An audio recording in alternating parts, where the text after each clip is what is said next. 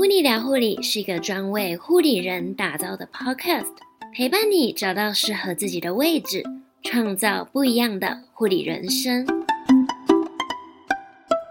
Hello，欢迎你收听噗妮聊护理第二季第十九集节目，我是噗妮。今天邀请到舒舒，和我们分享居家护理师的工作。居家护理师也是我自己非常非常想要了解的护理领域。因为到居家服务的时候，也许只有你自己一个护理人员，感觉充满挑战性，具有高度的独立性质的护理工作。在录制这一集的时候，来宾处于确诊之后的恢复期间，讲话可能会有一些喘以及呼吸声。在后制的时候，已经有尽量做处理了。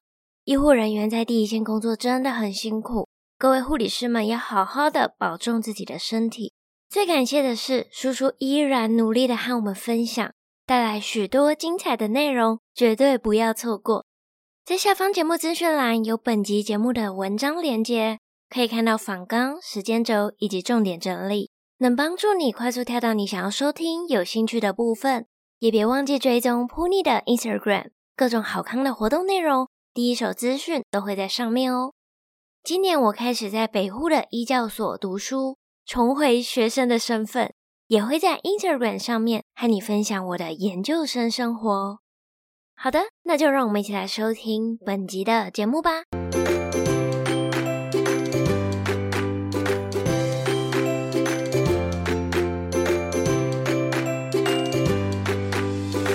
我们今天非常荣幸可以邀请到苏苏学姐来为我们分享一下。大家好，居家护理师的工作就是听起来，咦，到底在做什么呢？请叔叔学姐跟我们做个自我介绍。嗨，大家好，我是叔叔。那我现在就是在当居家护理师。那我之前就是有在医院工作，差不多三年的时间。那时候因为觉得说，哎，在医院工作其实也没有不能继续做下去，但觉得就是一开始在学校实习的时候啊，就比较喜欢就是社区。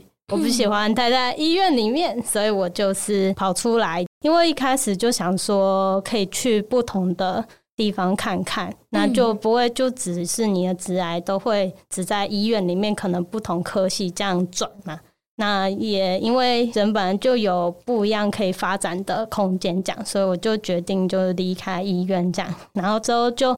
辗转来到长照的单位工作一年之后，就现在在当居家护理师这样子。那大家就是有兴趣的话，也可以 follow 我的 Instagram，然后大家可以来看一些我跟病人的故事，或是有一些居护的介绍。所以，其实你转到居家护理师，是因为你觉得你比较喜欢社区。对对对，没错。但那时候社区就只是去卫生所嘛，嗯，对。就差别就是我们全部所有的站都在医院里面啊，就只有那一个就是在外面这样，嗯嗯。然后就还蛮特别的。然后那时候就是社区就是会有一些卫教啊什么的。那我那时候对社区的一些护理相关的工作，可能也差不多是这个样子的想象，所以我一开始找的工作就是健检中心的那种的。然后卫生所是因为要还要再考那种考试，它算是公职国考，对对对，不是国考啦，高考高考，对对，就就变公务员的，可能还要在一段时间念书，就是那时候可能门槛也。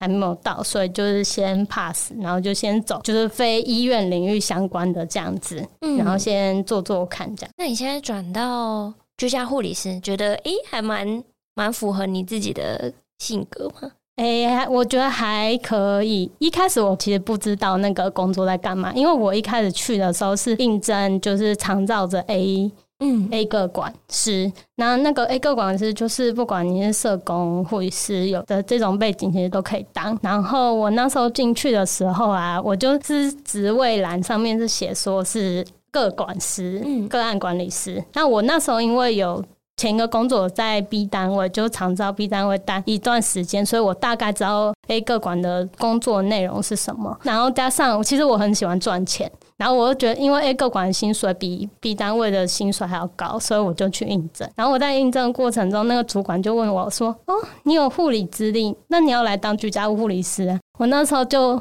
呆呆看他，什么叫居家护理师？然后他又说：“就是，哎，你不外乎就是要到病人家里面去给一些卫教指导。主要的工作内容就是你要换他们的三管，像鼻胃管、尿管跟气切。那这个问题就来了，因为我们在医院不可能会换到鼻胃管，嗯，因为一定都是叫那个 intern，哎，你来换，你来换，那也不可能会带到气切，因为我。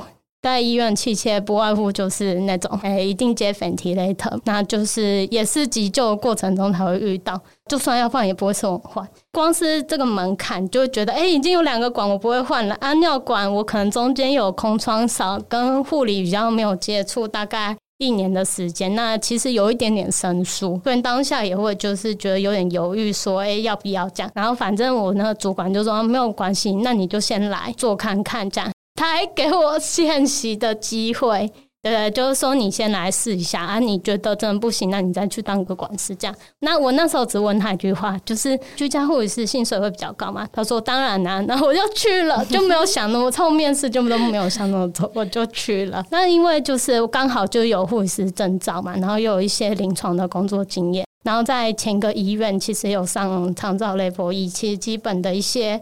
资格都会有，所以就很顺利的就开始上班这样。那刚好也碰到一个同单位，就是以前跟我同一间医院的学姐。那我们两个就是个性什么都蛮搭的，所以就是还算衔接蛮顺利，跟还算就是学习的蛮顺利这样子。所以你刚刚有提到，就是有上了一些长照的课。诶，所以你原本是想要应征 A 个管，对的，然后后来变成居家护理师，没错，就误打误撞。哦、我原本不知道有这个工作，这样。嗯、所以担任居家护理师，你刚刚提到的有一些课程证照，所以有什么有相关必要的条件吗？哦，就是你一定，你跟那个护专刚出来的妹妹或弟弟可能没有办没有办法，因为他还是会需要一些临床的经验。然后，如果你是那种像是。儿科或者是产科，那就要看你自己对老人跟慢性病这一块有没有兴趣。因为我想说，就是我觉得不管每个科都可以，你只要有医院工作至少两三年，你都可以转。因为我们那边就有肠胃科急诊的，还有一个从国外回来的，然后还有一个护士长退休 也来，就是很多就不同背景领域的，其实都可以。就是来就职，但是就看你对这块有没有兴趣。其实你进去的时候，你就要，因为你跟这个领域不熟，你就是要花比别人更多的时间去学习相关的事情，就是会比较辛苦。那证照的话，因为我记得现在医院好像就会强迫你们上一些长照的一些课程。那 Level One 好像是每个医院基本 好像就是要上的，因为我那时候原本一开始。在大医院工作的时候也是这样，嗯，对，所以其实门槛相对我觉得没有到那么高啦。这样，因为我们现在是北部，北部是目前是这样，可是其他地区是怎么样，就是我没有到那么的清楚。这样子，大家自己可能要在面试的时候去问那边主管。那有些人会要求说，哎，你要有驾照，因为好像不是所有的县市。都是在城市跑，可能会去比较远的地方，那可能就要自己开车。就每个地方的条件不太一样，嗯，所以主要就是工作年资，就临床有点资历的年资。对对对，然后如果有上过一些长照相关的课程，也是会加分的。对对对，然后有一些要跑远一点的，可能就要有。那个驾照，对对对，讲汽车或机车，嗯嗯，对。但有些好像也，我有听过有人分享说，有些会提供，就是他们是自己公司的车，哦，对对对，就不太一样，就看你面试的单位这样子，嗯嗯嗯，对。那你刚刚有提到就是 B 个管、A 个管跟居家护理师，然后你说居家护理师的钱比较多，可以跟我们分享一下薪资福利的部分吗？你说薪水，薪水的话，我们是四万元以上。然后，因为如果你是因为这又有分两种，就一种是有独立形态跟非独立形态的两种。嗯、两种嗯、对啊，独立形态就护理师出出来开的嘛，非独立形态的就你可能依附在像医院这样子，跟医院合作的，嗯、就医院底下的。然后这两个的薪水会不太一样，因为接管，如果你只是单纯接换管啊什么的。就是一整天下来，你可能换管的次数比较多的话，你可能薪水会不一样这样子。因为非独立型出来的还有一些就是医院的一些业务要做，所以可能薪水就是相对会是稳定，然后偶尔会比较高或比较低，是因为我们会有加班费。就是如果你访次啊达到一定的程度，你就可以申请加班，或者是我们礼拜六的时候，我们那我们一般基本上是周休二日，那我们礼拜六偶尔就是轮班的，要上半天班也会加班，也会有薪水，然后还有一些比较复杂，就是政府那边会有一些奖金，是当你达到一些某个程度的一些要求。对啊，这块就比较复杂。如果有兴趣，可以再来问我这样子，真的有点复杂。所以，所以这样子一个月大概这样听起来好像有分很多种类型。对对对，对，那有一个就是稍微总结一下，就是大概。哦，非独立跟独立，他们大概薪资会落在什么区块？大概四到五万。我有听过有人好像接到六七万，好像有，我不确定，没有办法证实这样子。嗯，所以那种六七万，可能就是他要接很多 case。对，你可能会一直换管啊，可能就只有换管这样子。嗯，对对对。那像居家护理有应征兼职的吗？哎、欸，没有，没有，都是全职的。对，对对，至少我们没有，哦，因为真的很忙啊，你要兼职很难。所以你算是，对对。对，所以你你是属于哪一种？我是全，你是非独立跟独，我是非独立的，我是附，就是医院跟医院，对对对对对，哦，嗯，所以这样子医院所享有的那些福利，你们也会有吗？对，没错，就是等于医院啊，等于你就是医院的员工，对，我就是医院的员工，只是我们是在外面跑的，我们不会进到病房啊什么的。嗯，对对对，啊，接触的就是外社区的长辈或者叫社区的家庭。嗯，那比如说就是可能他们出院有一些后续的照护，那可能就会转接到你们这里。是是是，都是由初备准备护理师转的，嗯，然后就转给我。那我们单位是比较好的，是就是因为我们是跟长照 A 单位 A 个管事是合作关系。所以就等于医疗端就是各管师长照端没办法做的事情，医疗端就会去补这块的区，所以我们算是给病人一个比较完整的。对，对对对，这也就是优势。所以一般的民众其实他们在选择居家护理所会比较倾向选择医院附设的原因，叫做是因为他们觉得医院附设的比较。有保障，嗯，跟比较不会倒，对，就是后面还有那个医疗体系撑着，对对对对。但因为独立型，他也会跟诊所医生合作，但是他们的案，因为通常就是医院出来的，我们单位案源都是医院出来的案，嗯、那医院出来的案单就是转给自己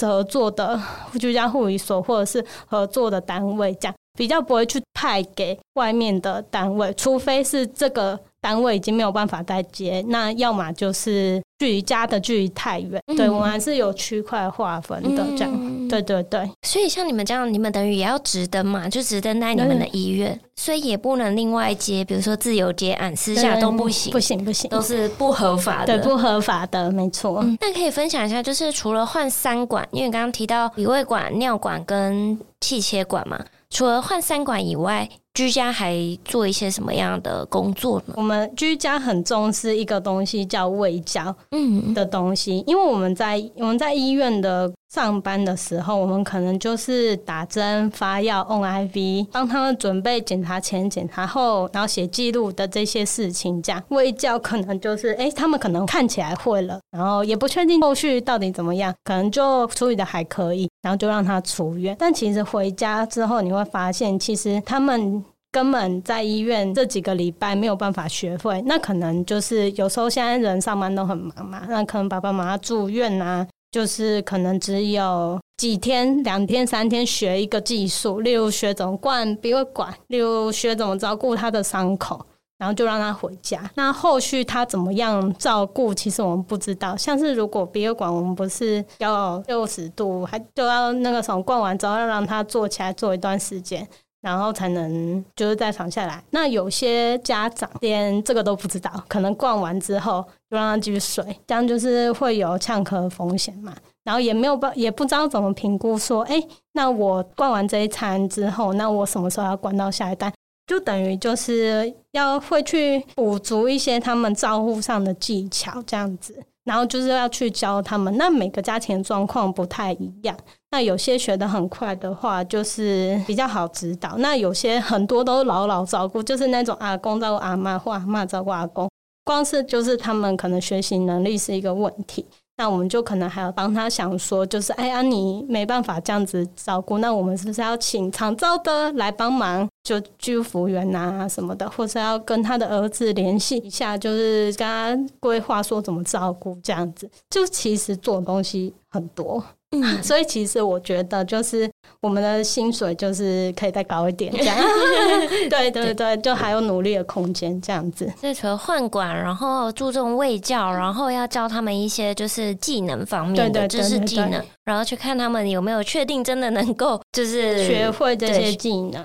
对，那比如说像有需要去像基本的 vital sign 啊这些会有需要吗？这种我们就是当然一去就会量，但是你比较重要是你要指导家属会去做跟记录这件事情，就是要教他们怎么做。对对对，因为像我们一开始去，我们就问他们说：“哎、嗯，那你会每天量血压？”他说：“我不会，家里也没有血压计。”那你去买一个嘛。然后好好，他们就去买，然后就跟他们说：“那你每天早晚都记。那你下一次大概可能两周后，因为一个个案其实我们一个月可以去到。”三次，像周访视去追踪的时候，他就会看那个，就可以看到他血压跟血糖变化。哎，你的血压其实平常都维持在一百五十以下，那就那这样就可能有点高。那我们要不要再找医生来，就是调一下用药？那调到一定程度，你就会发现病人的血压都控制的很好，那三高也控制的很好，他精神跟身体状况渐渐就会好转，这样子。他就可以减少再次到医院或是再次去住院的机会，这样子。每一个病患一个月可以访视三次嘛？那你们家一个人手上会有几个病患？哎、欸，我不一定，目前大概平均大概四十几、五十几个，那还蛮多的耶。对，最高是顶端是有人接过六十几个，但是那是在人力比较吃紧的时候。嗯、但一般我自己这样工作下来，我觉得大概一个人接四五十个差不多。那你这样工作一天怎么安排啊？就因为你有。四五十个人，然后你一个月每个人又要排到三次，哎、欸，不一定，就是看他的状况。因为像鼻胃管一定会每个月去一次，然后尿管一定就是一个月会去到两次，因为我们两周会换一次，跟医院比较不一样，没办法一个月换，是因为因为就是你没有办法掌控他在家照顾的状况。哦、对，因为要预防那个尿道感染，首先你要水分够嘛，你一定要每天至少两千。我们一般人可能也喝不到这么多，你要那个阿公阿妈不喜欢喝。水人喝到两千其实有点困难，那加上体质的问题，他们可能年纪比较大，会有一点就是可能膀胱方面的功能没有像我们那么好，所以会很多那种沉淀物，预防它阻塞漏尿，所以我们就只好。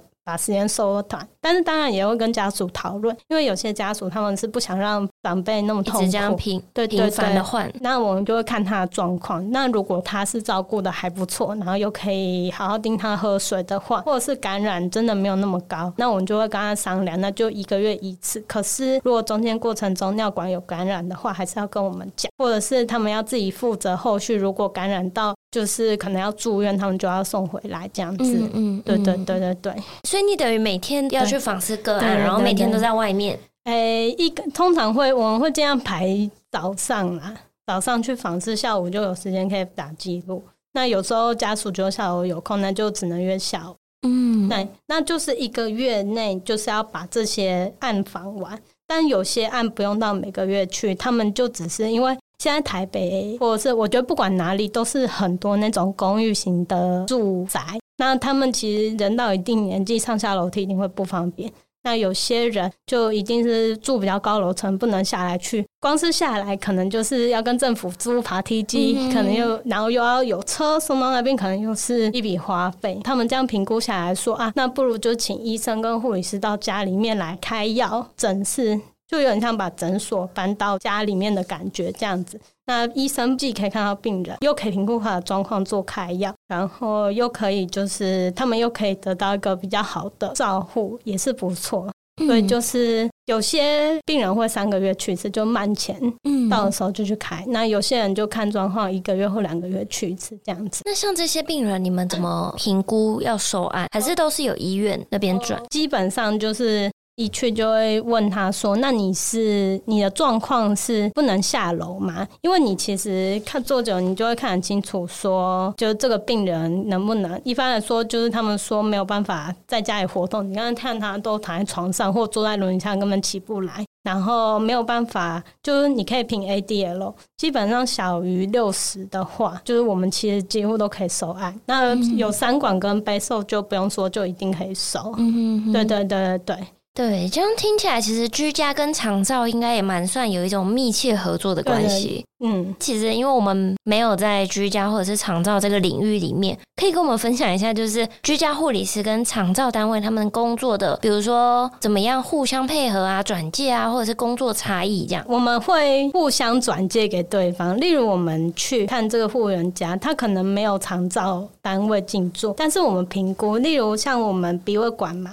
那我们一接到这种罐子，那个鼻胃管当他装回去装，不是就让他一辈子都带着？我们会跟家属讨论说，你有没有期望那个他有一天是不要装鼻胃管？那如果你看那个阿公阿嬷，他意识还是清楚的，就可以跟你讲话啊，只是因为一个中风啊，或者是。因为一个开刀，可能吞咽能力就没有那么好。你只要经由一些训练的话，就可以恢复的话，你就可以联系肠照，然后让肠照单位请一个叫做语言治疗师协助他训练吞咽。这样，光是吞咽这件事也不简单，因为你要学怎么样评估，一天喝多少水，那一天吃多少东西。如果这些东西没有达到，他还是没有办法把，就代表他的就状况没有到那么好。嗯，那你就要跟家。讨论。那如果这些标准都有达到，那就代表说这个鼻胃管可以拿掉，差不多可以拿了，就是抽血，然后跟医生去评估，这样子就是评估它的营养啊什么。那后续还要再做追踪，哎、欸，那拔了之后你吃的怎么样？这样就不是一个很简单的事，所以还有时候还蛮需要哎单位那边帮忙这样子。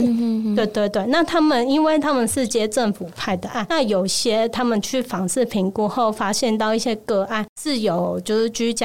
医疗居家护理的需求，例如他们可能发现说，哎、这个人三高控制得很差，例如他药都乱吃，可能买一些电视台的药啊，或者是一些一去诊所开的药都没带吃，那或者是他可能血糖都非常的混乱，对一些医疗知识也没有到那么的了解，那他可能就会转给我们说，哎、可能需要护理师跟医师协助调药跟就是进驻这样。那因为他们那边好像原本就有评估说，就是就是有一个标准，所以他们转给我们的，其实大部分都是可以收案的这样。嗯嗯对对，职能等级我记得。嗯嗯。对对对，他们那边都有评评估这个。了解。嗯。所以其实就是密切合作。对对，我们就有有有密切合作比较好啦，但是不是每个地方都会都有做到这件事情。嗯。就有些单位可能就只是居家护理所。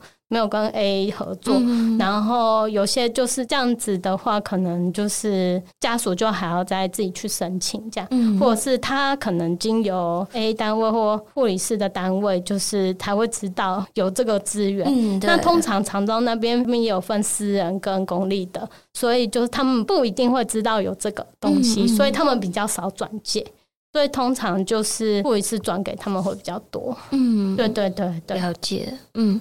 那这样子，你担任居家护理师这段期间，你会觉得好像会不会比起你在临床上面能够运用的时间更灵活？运用的时间，因为我们就是，我们就还蛮固定，跟上班族一样，就是早上八九点上班，然后五六点下班这样，然后中间会有休息的时间，然后剩下的时间其实就是你自己分配。嗯，这就等于说，你一个月可能需要负责防好这三十个 case，那有些可能去两次，有些可能去一次，那你可以自己搭配说，那你礼拜几要哪一天要去哪一个？哪一天要去哪一个？是算是蛮灵活的啦。但你也有可以可以排一整天都不要出去，那你就是写记录，或是做一些行政的东西这样子。对，所以相对是你可以那一整天都跑，然后隔天写记录，或者是那一整天都写记录，然后隔天可能看排个医房什么的。其实就你可以自己安排。嗯嗯，对对对对对，其实算蛮弹性的，但是可能没有办法就是提早下班。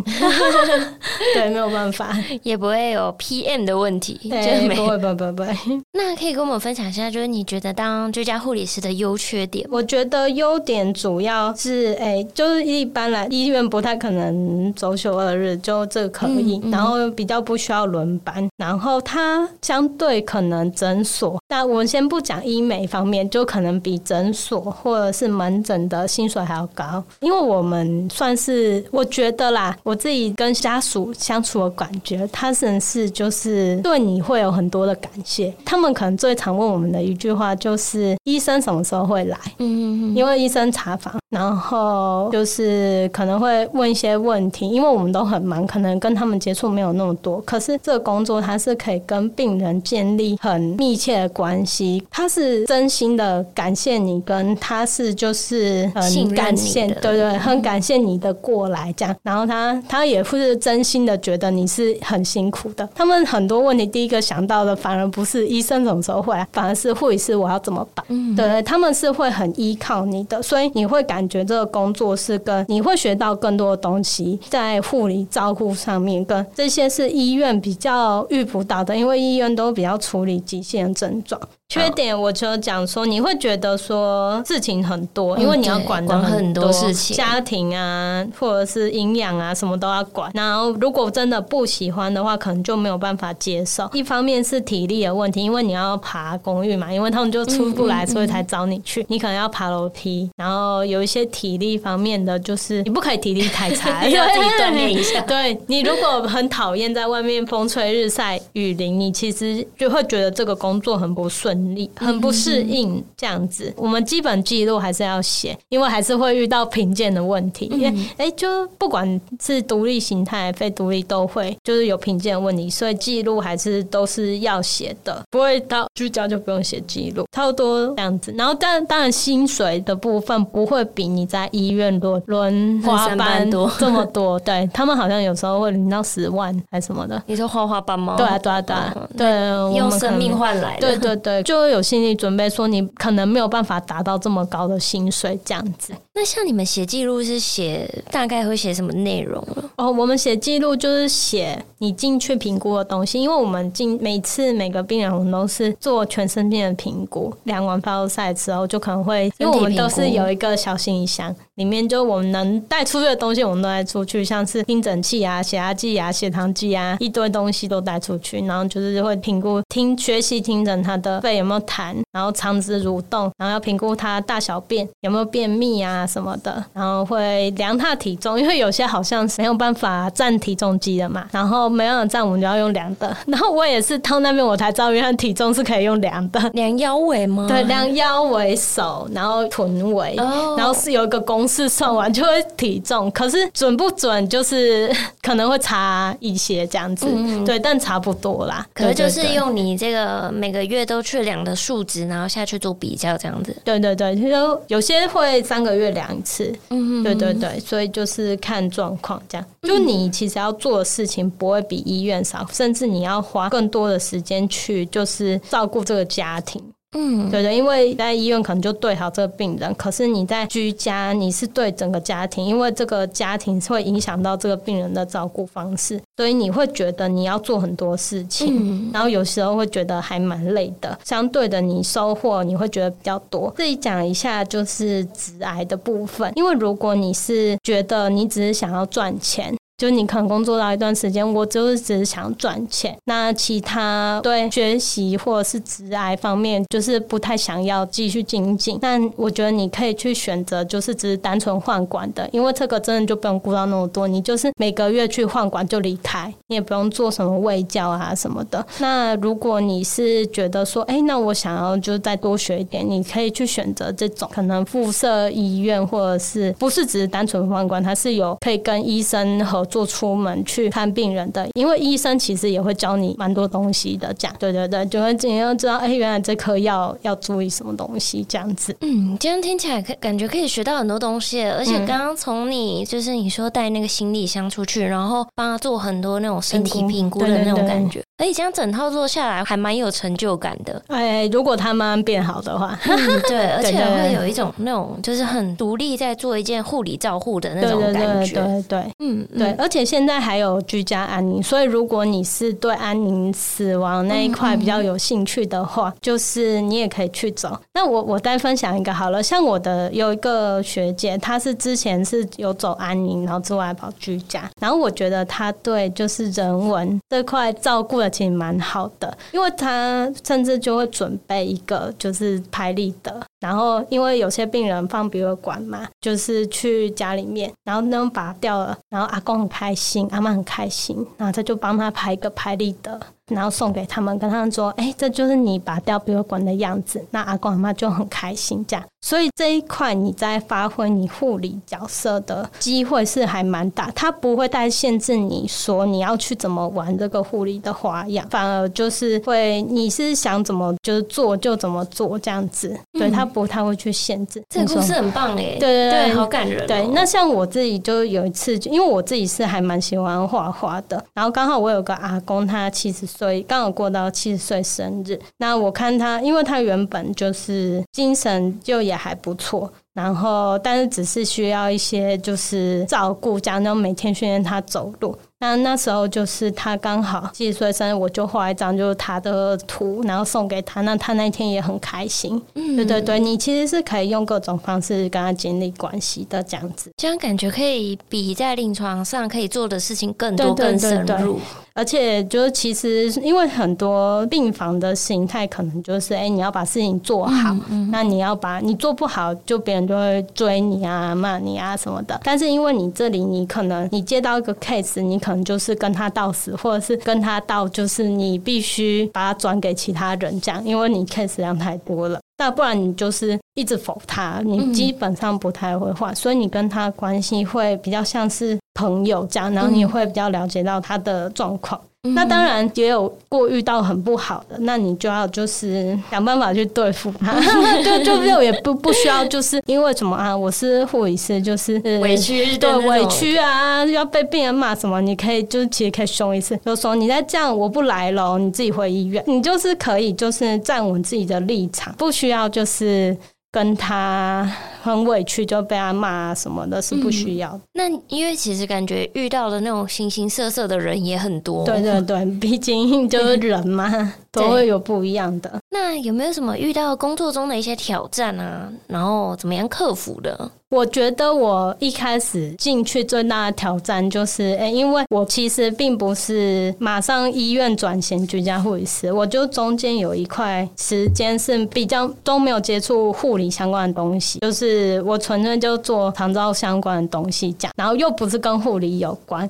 所以我就那时候会接触的时候，我会觉得有点害怕。毕竟我觉得我管子也换不好，鼻胃管也不会换，气切又不会换。然后相关的学历，因为我不是神经方面很专科内科出来，那对疾病这一块其实没有到就是真的非常的了解。那我唯一克服的方法就是一直去问，因为很多人其实会来私讯问我说，我不会换管路怎么办？可是你就算看影片，或者是你就算看书你也不会换，因为那种东西就是技术这种东西，我觉得就是靠经验，对，靠实做，跟我们之前在那个时候学校练习技术是一样的。所以你除只能靠实做去累积你的经验，那剩下的卫教或疾病处理，你就只能一直去问，跟一直查资料，然后慢慢的变，就是让自己的知识慢慢增加，你才有办法去教病人，因为病人一定会来问你。因为他们没有人可以问，他们查的也很担心，他们自己到底查的对不对？所以他们一定会想到，一定会来问你。那你就在这种一问一答的过程中，你会发现你知道的东西越来越多，这样子。嗯，对对对对对，所以大家不要太害怕。那你刚刚提到像换换器械这个部分啊，是我那种就是想象中在医院那种，就是没几个月要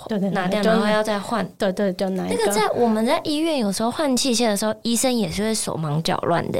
真的，所以这样你就是要 自己 handle 这个，然后一定那种 session 设备啊。那通常器械病人他们家里都会有抽痰机，嗯，所以还好。那我们就会带，我们出门会顺便带一个小急救箱。哦，对对对，就如果有真的有什么问题的话，可以我们大概会知道那个 SOP 要怎么处理。那真的不行，就帮他们做完紧急处理之后，就让他送回来医院这样子。嗯但真的很少很少会这样。那你们会带 Ambu 在身上吗？Ambu 有，那那个急救箱好像有一个小 Ambu，有个 Ambu，然后那有点像工具箱这样子。哎，就是能够。帮忙的都有，嗯嗯，嗯，几乎都有这样。对，那如果听到这边，就是如果也有将来也有听众想要转居家护理师，你会给他们什么建议，或者是可以先准备什么呢？这也有人问过我，我都会建议他们说，如果你真的想转的话，你可以先准备，正想准备些什么？你可以准备两个疾病，一个叫做失智症，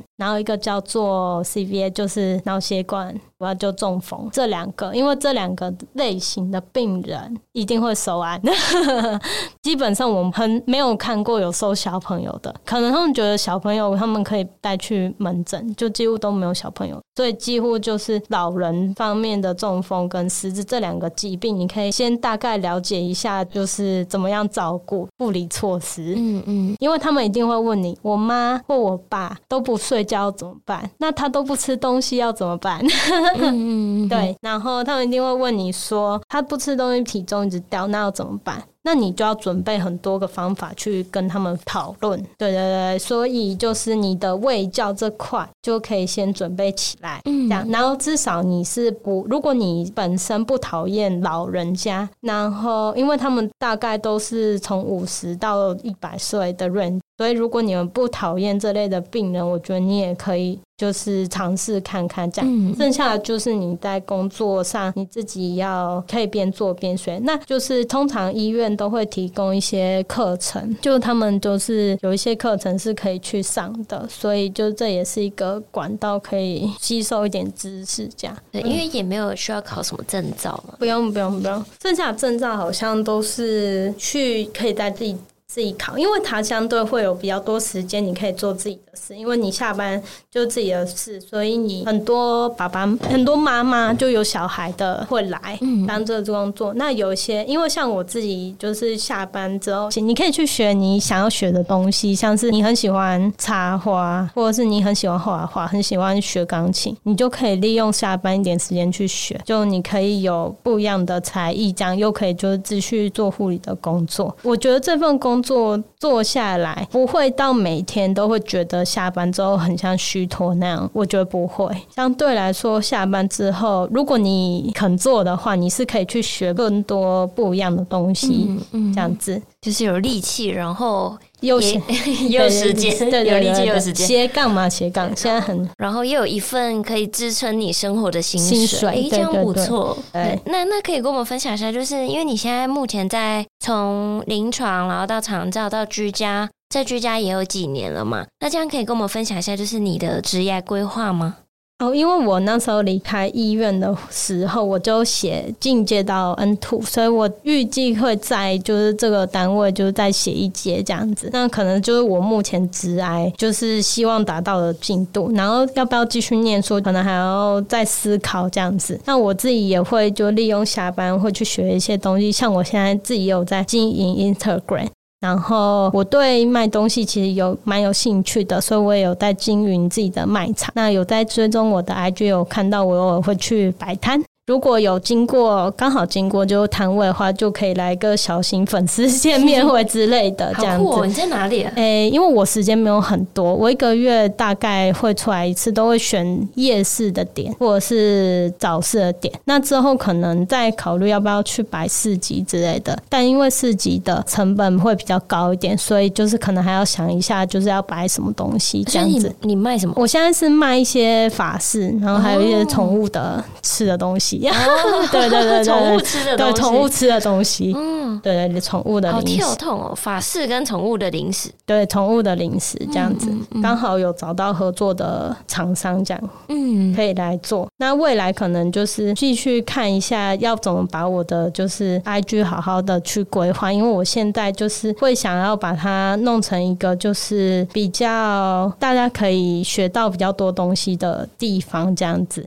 就目前就还有在持续学习自媒体经营这块这样子。那如果有听众对于居家护理，如果还有什么其他的问题想要问你，或者是想要更进一步了解你的资讯啊，或者是你摆摊的地点啊，那可以在哪里找到你呢？那可以追踪我的 IG S H U Y A。然后七零三四五，嗯，对对，可以打这个就可以，因为我是开放给民众追踪，诶，一般人都可以追踪，所以就是可以直接追踪我，然后私讯我。可是，一般来说，就是我回复信息会比较慢一点，所以，但如果你不是奇怪的讯息的话，我就我基本上都会回你这样子。好啊，那我也会把叔叔的 Instagram 的账号放在这一集节目的资讯栏里面。那如果大家有兴趣，然后也有其他想问的话，再去私讯。对，好啊，那我们今天非常感谢叔叔来分享居家护理师，对，让我们看到护理师不一样的一面，然后走进社区，而且也是一个非常独立，我觉得真的是一个蛮好、蛮不错、蛮值得的工作。对对对，可以试试看工作这样。嗯、对对，好，谢谢叔叔，谢谢 Puni，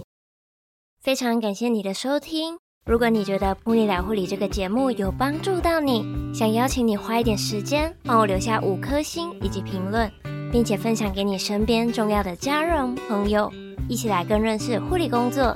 你的鼓励以及分享都是让噗妮能够继续创作下去的动力。也别忘记追踪我的 Instagram，欢迎私讯我聊聊你对这一集节目的看法，或者是你的护理人生职涯。噗妮聊护理，陪你聊聊护理，我们下次见喽，拜拜。